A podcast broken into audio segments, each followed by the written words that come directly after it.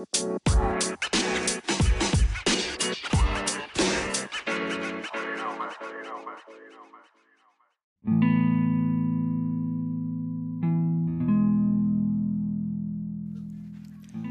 tal? Buenos días, buenas tardes, buenas noches, buenas lo que sea. Depende a qué horas usted esté escuchando este podcast. Hoy es viernes 24 de abril del año 2020, preámbulo del fin del mundo por la pandemia de COVID-19. Eh, que no debería ser así, claro. Eh, esta enfermedad que muchas personas piensan que no existe, que es una mentira del gobierno y que andan como si nada, que andan dándose la vuelta, que a pesar de que los bares están cerrados, eh, hacen fiestas en las casas, les importa un pito como diría Loperio Girondo en su poema.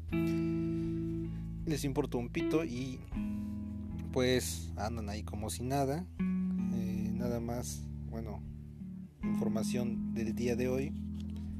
Son alrededor de 11.000 personas eh, enfermas, identificadas como enfermas sabemos que estamos ocupando el método centinela, entonces tendríamos que multiplicarlo por 8 o por 12.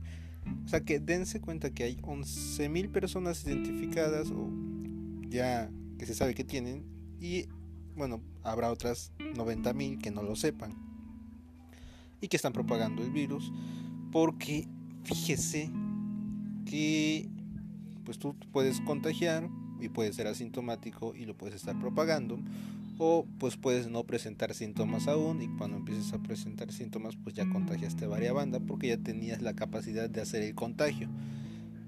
Por eso es necesario que si sale uno salga con cubrebocas, no tanto como para que te protejas tú, pero por si estás enfermo y aún no lo sabes, no, no enfermes a la demás banda sana y obviamente salga solo cuando sea necesario. Lavado de manos y quédate en tu casa, quédate en tu puta casa, pero la gente no hace caso, andan como si nada. Y si eres joven, pues está chido, ¿no? No, está chido. O sea, está chido que tal vez no te pase nada. Lo culero es que vas y esparces tu enfermedad y también te puedes llevar, pues, a atraer a tus papás, a tus abuelos. Entonces no seas egoísta. Eso es en ese aspecto, información importante, información que cura. Ahora, a, qué con, bueno, a lo que vamos en este episodio es a hablar de los filósofos presocráticos.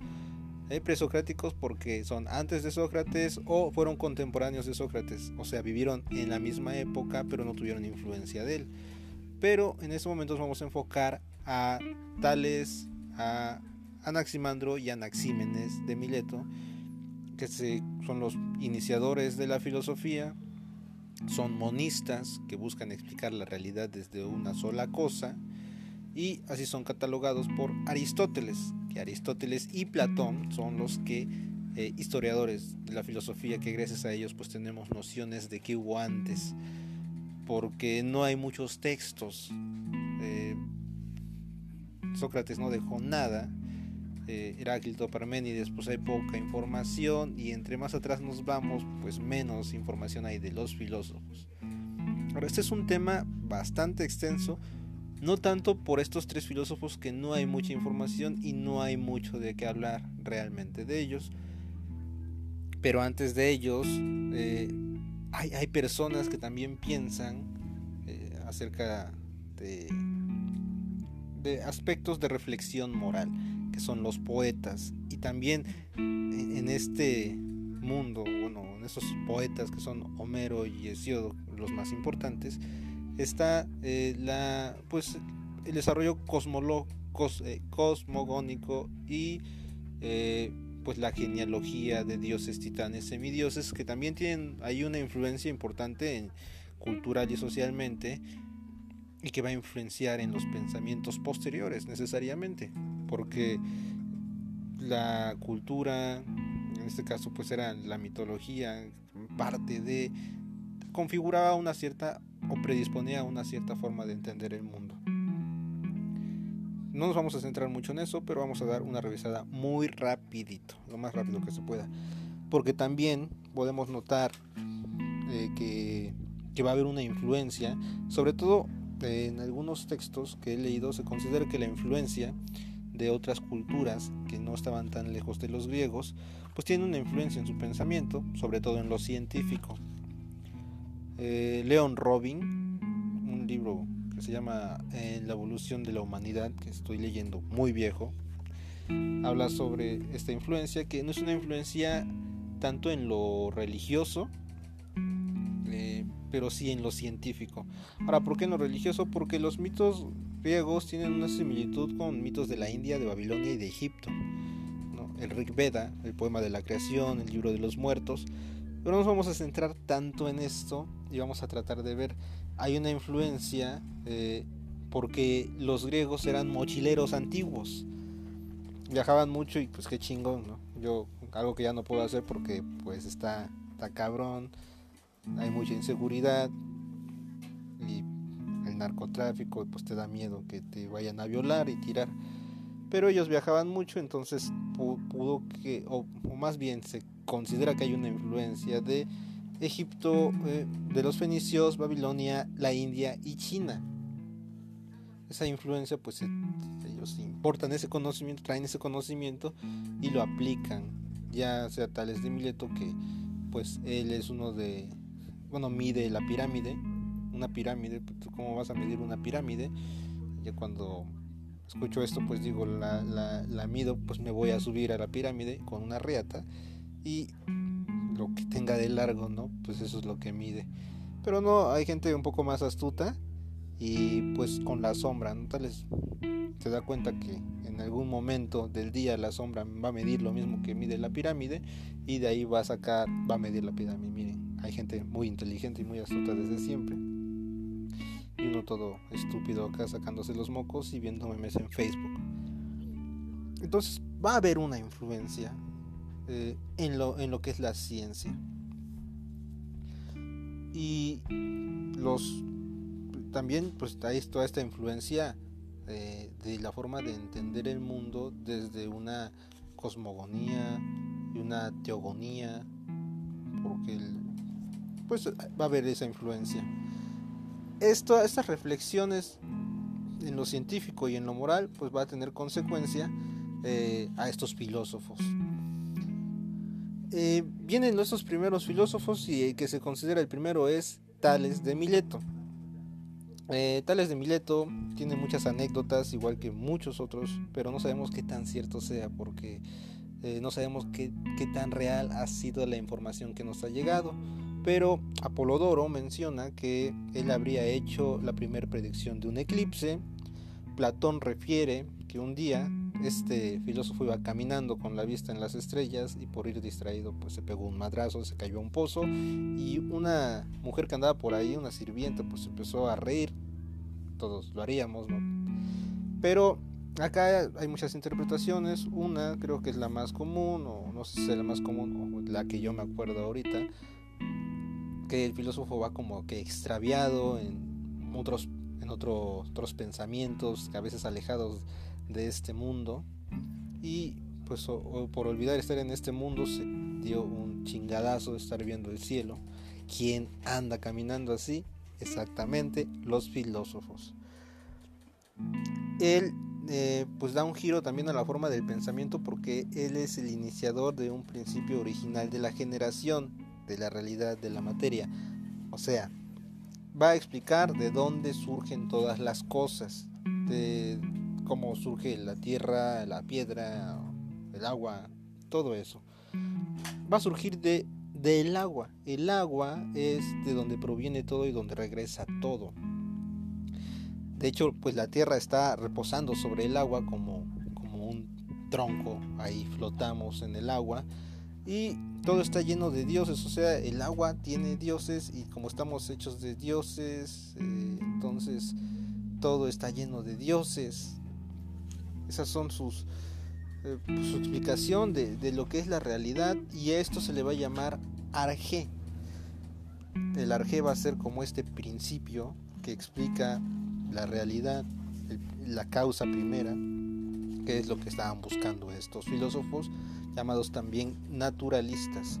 Y monistas, ¿por qué? No porque agarren su mona de guayaba, sino porque explican desde una sola cosa. Mono, eh, pues recuerden que es uno, monógamo, una sola pareja, monistas pues van a ser los que van a explicar la realidad desde un solo elemento. otra otra pues cosa que, que, tiene tales es que no sabemos cómo llegó a esta deducción. Eh, podemos pensar que a lo mejor vio que sea una semilla, le echabas agua como tú en la primaria cuando tuviste que poner un frijolito en algodón, se dio cuenta que el agua era lo que daba principio a la vida y dijo, ah, no mames, esto es, es lo que estoy buscando. Pero en realidad no sabemos a ciencia cierta. Después, ¿quién viene? Viene de Anaxímenes. Que miren, eh, estoy checando acá unas cositas yo creo que este, este de como preámbulo de el desarrollo de los poetas sería muy bueno verlo, pero yo creo que eso va a ser en otro podcast para que este no sea muy largo. Eh, entonces sí lo vamos a dejar para otro podcast. Vamos a seguir con esto. Nos vamos con Anaximandro. Anaximandro Existen muchas sospechas de él, al igual que de todos de muchos filósofos de la antigüedad, con respecto a la veracidad de sus obras. Pero miren, si lo que hay de él es cierto, hay cosas muy interesantes porque genera propuestas científicas que te vas de culo. Son muy interesantes porque dense cuenta, estamos hablando de, eso sí, de filósofos eh, tales fue en el, considera que en siglo VI antes de Cristo. Estamos hablando que mm, Anaximandro, 2500 años y se saca unas bien cabronas. Él eh, se le atribuye el reloj de sol. También propone que la Tierra está suspendida a la mitad del cielo. O sea, aquí ya estamos hablando de cosas que, que dices, ¿cómo pudo suponer que la Tierra estaba suspendida en algo? Porque realmente estamos suspendidos en algo. No sabemos bien qué es, o sea, estamos flotando, estamos en medio del universo, no sabemos dónde es arriba y dónde es abajo, que ya que nos pongan el mapa con una direccionalidad, ya es otro, otra onda que tiene que ver más con pues con una cuestión de saber poder, que veremos más adelante con filósofos modernos como Michel Foucault. Pero nos pintan un mapa con ciertas características, no sabemos dónde es arriba y dónde es abajo. Estamos suspendidos, la Tierra está suspendida. Y antes me preguntaba, ¿qué pedo? ¿Por qué no salimos disparados al espacio hasta que entendí que había una fuerza de gravedad? Otra eh, cosa que también descifra, obviamente sin tecnología, es que los astros son fuego. Ahora imagínense esta capacidad de poder ver la realidad y poder pensar estas cosas mientras nosotros nos estamos acá sacando los mocos y viendo memes mientras vamos al baño. Eh, sí, eran gente extraordinaria. Yo creo que nos hace falta menos celular y más leer. Eh, también, eh, bueno, lo que propone como Arge, que es lo que va a, explicar de dónde salen las cosas, lo va a llamar el apeirón. El apeirón es un principio infinito, una realidad que no puede ser ninguna cosa en particular. Y acá viene una propuesta interesante, porque bueno, si tal les dice que las cosas vienen, vienen del agua, él va a decir cómo eh, las cosas van a surgir de algo ya existente. Esa misma cosa existente que es el agua también surgió de algo. Y, él por eso propone el apeirón como esta sustancia intermedia que es causa de las demás cosas, será causa del fuego, de la tierra, del agua. Y pues suena más bonito y más interesante. Entonces de ahí salen las demás cosas y también volverán a ellas en algún momento. Y también propone algo, me parece súper interesante, propone el origen de la vida como una evolución que emerge del mar. Chingate esa. Eh, nosotros si creemos en la teoría de, la evolución y el desarrollo del planeta, si usted no es creacionista y piensa que el mundo solo tiene 6.000 años, bueno, pues hay millones de años de evolución y surgimos del agua como una bacteria que fue desarrollándose, que habrá sido un pescado y después salió y empezó a andar ahí sobre la tierra y después se volvió un chango y nosotros fuimos los changos que sí se bajaron de los árboles y empezamos a caminar erguidos hasta que descubrimos el smartphone y la computadora porque nos empezamos a jorobar de nuevo. Qué lástima. Son sus propuestas, muy interesante a mí, Anaximandro me gusta como Sócrates, Platón y Aristóteles, pues yo me quedo con Aristóteles, acá yo me quedo con Anaximandro. Después viene Anaxímenes. Eh, Anaxímenes propone otro sustento de la realidad. Este Arge Arché va a ser el aire, algo infinito. Yo nunca he visto cuando alguien se muere y tampoco quiero ver porque me daría miedo y, no sé. Pero en las películas hemos visto que cuando alguien se muere saca su último aliento y se oye, ¡ah! No. Eh, entonces, creyendo lo que dice Anaxímenes, el aire, todo proviene del aire y al aire regresamos. Entonces, cuando usted saca su último suspiro, pues su alma regresa al aire. Se te salió el alma. Y acá tengo una cita de él que dice, nuestra alma, por ser aire, es en cada uno de nosotros un principio de unión, igualmente el soplo o el... Eh, eh, perdón, un principio de unión, igualmente el soplo o el aire contiene el mundo en su conjunto. Todo es aire, el aire es infinito, tenemos aire por dentro, y explica un proceso interesante porque los demás filósofos nos habían dado qué causa lo demás, pero no nos habían dado cómo se da ese proceso de cambio. Simplemente nos ponían ahí las cosas. Y él propone un proceso de cambio que es lo que tiene la originalidad, porque podríamos pensar que está regresando a los elementos para explicar los demás elementos, pero él da procesos de cambios que son la rarefacción y la condensación en el aire. Entonces, el frío se va a dar por condensación del aire y el calor por rarefacción. Por rarefacción va a existir el fuego porque eh, el aire estará más liviano, más suelto y cuando se condensa, pues depende de la condensación, se van a generar cierto tipo de cosas. Eh, cierto grado de condensación hará nubes, cierto grado de condensación hará lluvia, agua, Cierto grado de condensación hará hielo, cierto grado de condensación dará forma a las piedras y la tierra es también una condensación del aire, pero una condensación más cabrona. Y bueno, pues entonces ya se explicó todo el cambio como una refacción eh, y y condensación del aire según se contrae o se relaje este. Entonces acá ya nos dio una propuesta interesante. También, ¿qué es lo que hace? Hace una síntesis, porque mientras Tales habla del agua como algo material, limitado y perceptible, Anaximandro nos habla del apeirón como algo material, ilimitado y no perceptible. Y finalmente, Anaxímenes nos propone el aire como un principio que es material, es ilimitado y es perceptible bajo ciertas manifestaciones. El aire es el aliento de vida. Y el aire se convierte en cosas, en agua, en fuego, en lo que sea. Estos van a ser los primeros tres filósofos eh, de Mileto. Y después, bueno, va a haber ahí situaciones políticas. Ellos son de, de Mileto que pertenece a Jonia. Después van a venir los persas. Cuestiones políticas, va a desaparecer toda esta cultura que era eh, de las más avanzadas culturalmente en Grecia. Y va a haber unas migraciones ahí.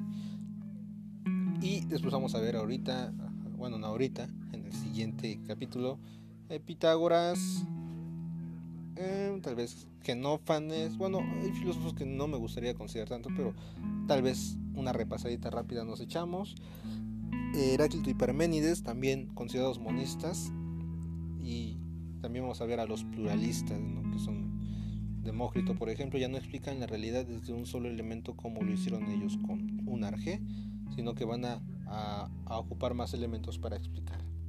De momento, así nos quedamos para que no sea complicada la cosa. Y también antes yo creo que va a haber un capítulo ahí medio intermedio para explicar eh, lo que hay antes de los filósofos, que van a ser los poetas, y cómo ellos plasman a los dioses con diferentes atributos. Por ejemplo, Zeus, el Zeus homérico es un Zeus como infantil, como alguien que se irrita. Y el, Zeus de Hesiodo es un Zeus mm, que se preocupa por la moral, o sea, el, buen obrar de las personas en un aspecto moral. Y pues a lo mejor algo de influencia tendrá ahí en Sócrates con eh, el intelectualismo moral de es mejor sufrir un mal que hacer un mal. Ya para acabar, recomendaciones para su cuarentena. Un librito de un escritor de Guerrero, Juan Sánchez Andraca, un mexicano más, un librito muy chiquito, muy recomendado. Les voy a compartir una parte, la página 87. Además trae dibujitos, luego se quejan de que no traen dibujitos. Eh, se los voy a leer un poco descontextualizado, pero espero que con esto les den ganas de leerlo. Seguimos caminando. Unos cantaban, otros lanzaban improperios. Yo, más que en Lourdes, pensaba en el maestro de civismo. En él odié la escuela, mi casa, mi pueblo, la vida. Pásame la botella. Bebí con desesperación buscando en el licor la virilidad que me faltaba. ¿Qué clase de hombre era yo que jamás había seducido a nadie? ¿Por qué quise tanto a Lourdes si solo era mujer? Las mujeres se juegan, se gozan, no se aman. Dame otro trago. Apuré nuevamente la botella. De pronto, en la esquina, como a 20 metros de nosotros, apareció doña Lola, la viuda de don Carlos. ¿Y esa? ¿Qué hace hasta ahora en la calle? Preguntó alguien. Anda buscando macho, contestó Luis. Ya, pero si está reruca. ¿Y qué? Todavía aguanta, ¿no? Ella nos salió al encuentro. Muchachos, ayúdenme. Dejé abierta la puerta de mi casa y los marranos se salieron. No quiero perderlos. Lo que va a perder es otra cosa, dije con voz distinta. ¿Hace cuánto que murió su esposo? ¿Diez años? ¿Por qué? ¿Diez años sin nada? ¡Que aguante! ¡Ey, muchachos! ¿Le hacemos el favor? Se lo hacemos. Así cumplimos con las obras de caridad que predica el cura. Ella quiso correr pero se lo impedí sujetándola del brazo. ¿A dónde va, Ruquita? Si aquí tienes tu comida. Sus ojos parecían salirse de sus órbitas. Su rostro se hizo blanco. Encuérala, yo la agarro. Su ropa cayó hecha jirones. Las pantaletas no las rompas. Cuidado, van a servir de trofeo. Lanzó un gemido y cayó desmayada. Así es más fácil, yo soy primero, háganse un lado. Espera, alguien viene. Son los policías, corran. Todos huyeron. Yo no tuve tiempo. Solo alcancé a esconderme en el quicio de una puerta cercana. Los policías llegaron, eran dos. Malditos rebeldes. Ya abusaron de la viuda. ¿Está muerta? No creo. Está desmayada. Aguanta, ¿verdad? Mucho. ¿Le entramos? Yo diría, nadie se dará cuenta. Ni ella. Después la llevaron a su casa. Antes de cargarla todavía manosearon su cuerpo parecían perros. Regresé despacio, eh, regresé despacio y pensativo. ¿Por qué siempre me ganan? Quizá porque solo tengo 16 años. Bueno, esto es un buen libro, es una crítica interesante a los maestros, a la religión. Eh, está bueno y entretenido y divertido. Si te, se saca una, saca una risa y tal vez otra cosa. y otra recomendación puede ser de Julio Cortázar, su bestiario. En el siguiente podcast le echamos una leída. Pero, pues bueno, ahí están algunas recomendaciones. También películas. ¿Qué película está buena? Ay, no se me viene ninguna a la mente. Bueno, pues vean Matilda, es una película que me divierte, todavía me gusta. Vi, vi, vi qué película está buena. Diamantes en Bruto de Adam Sandler, la mejor actuación que he visto de él. Me gustó mucho la película, me tenía en tensión. El, no sé cómo se llame esto, el encuadre o no sé qué. Son tomas muy apretadas que te transmiten toda esa sensación de estar aprisionado junto con él. Vean Diamantes en Brutos de Adam Sandler, está en Netflix, muy buena película y súper recomendable. Quédese en su casa, no salga, no se muera, tampoco arriesga a las personas que están alrededor de usted. Y finalizando, una noticia interesante, está esta organización MAP, no es la aplicación, sino que son eh, hombres, eh, hombres que buscan el amor entre niños, que emerge de NAMDLA, que era también una organización este, creo que tenía sede en Nueva York, ya estaba desde los años 80 con reuniones, que era una organización que también luchaba por los derechos entre el amor hombres y niños o niñas. O sea, ¿qué quiere decir esto?